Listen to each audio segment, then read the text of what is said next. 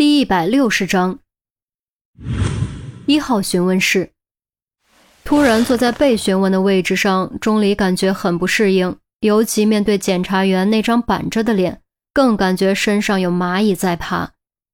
检察员刚要开口，就被钟离抢先。在你询问我之前，我需要先声明一下，我的说话方式和常人不同，可能会莫名其妙的得罪你，让你不高兴。希望你能明白，我肯定不是故意的。好一句强调，直接就让检察员有种噎了块馍馍的感觉。深吸口气，刚要说话，结果又被钟离抢先。哦，对了，还有，如果你潜意识里不抱着针对我的想法，我们的交流可能会更容易一些。监控室，坏了，这小子紧张了。钱宝贝一拍巴掌站了起来。由于他才度蜜月回来没多久，跟整件事关系不大，所以他是唯一不用接受询问的。这也给了他溜进监控室的机会。本以为钟离能够聪明点儿，谁料居然聪明反被聪明误。凭借心理侧写的能力，钱宝贝能够分析出钟离此刻的心理状态。钟离本来就高智商低情商，一紧张情商更是直线下降。越想掌控局面，局面就越脱离掌控。一号询问室，检察员的表情明显不太好，沉着脸看着钟离，足足沉默了一分钟，确认钟离不会再抢话，才开口：“我可以说话了吗？”“可以，请便。”钟离点点头，悄悄攥了下藏在左手下面的右手，手心已然满是汗水。钱宝贝分析的没错。他的确紧张了，而且他连自己都控制不住。这种情况对他来说是很罕见的，所以他不知道该如何应对。越想掌控，却越失控，这让他感觉很不舒服。你是什么时候开始参与刑事案件侦破的？检察员跳过包小豆的案子，直接开始询问钟离的事，这让猫在监控室的钱宝贝更糊糟糕。很显然，检察员真的生气了。或许这只是很小的附加因素，却足以产生截然不同的结果。我们不是应该先谈包小豆的案子吗？这才是重点吧。不需要你来告诉我什么是重点。现在是我问你，不是你问我，明白吗？你是什么时候开始参与刑事案件侦破的？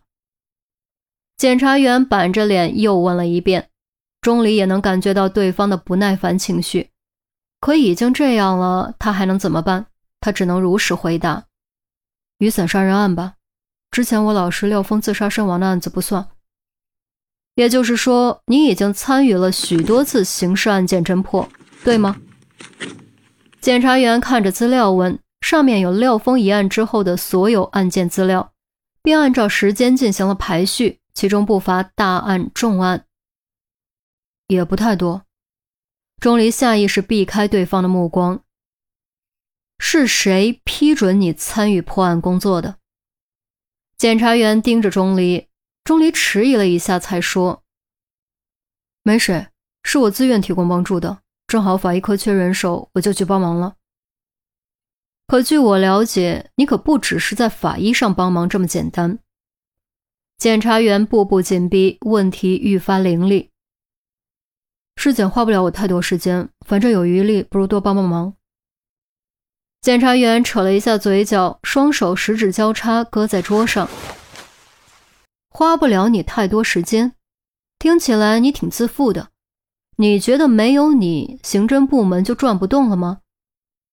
有我转得更快。包小豆的案子就是证明，从我验尸到破案只用了半个多小时。钟离想将话题转回来，却又用错了表达方式。这种表达方式在任何人看来都是极度自负的表现。果然，检察员又扯了一下嘴角，摇了摇头：“你有国家认证的法医资格吗？你是公安部门的刑事侦查人员吗？我们还是谈包小豆的案子吧。”钟离避开话题，回答我：“你有国家认证的法医资格吗？你是公安部门的刑事侦查人员吗？”检察员丝毫不为所动，依旧揪着这个问题不放。难道经验和实力只取决于资格证吗？很多说英语的外国人都考不过四六级，很多数理化天才因为语文、英语上不了名牌大学，拿不到好文凭，难道他们回答问题？钟离话未说完，就被检察员直接轻喝打断。他的语气很严厉，显示出他的心情已经渐渐从不耐烦变为愤怒。钟离迎着检察员的目光，沉默了片刻，终究还是摇了摇头，用低沉的语调缓缓吐出两个字：“没有。”好了，我的问题问完了。你可以出去了。检察员合上资料，按照原本的计划，他不只要问包小豆的案子，还要问钟离参与破案的细节。可是现在这样已经足够了。可我你可以出去了。钟离刚刚张口，又被打断，俨然和他一开始的行为相呼应。还要我重复第二遍？检察员抬眼睨着钟离。钟离深吸口气，转身朝门口走去。临出门的时候，突然停下脚步，也不知是对自己说的，还是对检察员说：“我不会放弃的。”说完，钟离关门离开。大办公室，陆明、周丽君、韩淼还有于西都在焦急等待着。杜斌和郑月还在接受询问。见钟离进来，连忙围上来问情况，钟离却半个字都不说，只是摇头。钱宝贝后脚跟着进来，捂着额头，语气多少有几分埋怨：“我的哥呀，你刚才是怎么说话的？哪些话该说，哪些话不该说？你怎么就不知道呢？”众人一听，心中抖沉。再看钟离和钱宝贝的脸色，不用想也知道，过程肯定很糟糕。钟离依旧不说话，坐在椅子上，双手撑着鼻子，直愣愣看着前方，瞳孔完全不对焦，也不知道究竟在想些什么。别埋怨钟离了，他也不想这样的。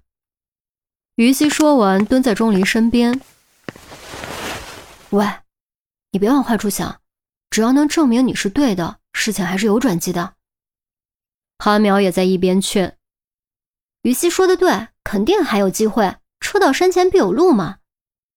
陆明拍拍钟离的肩膀，长叹一声：“唉，无论结果如何，我得代表全队对你说声谢谢。谢谢你为我们做的一切，你已经尽力了。”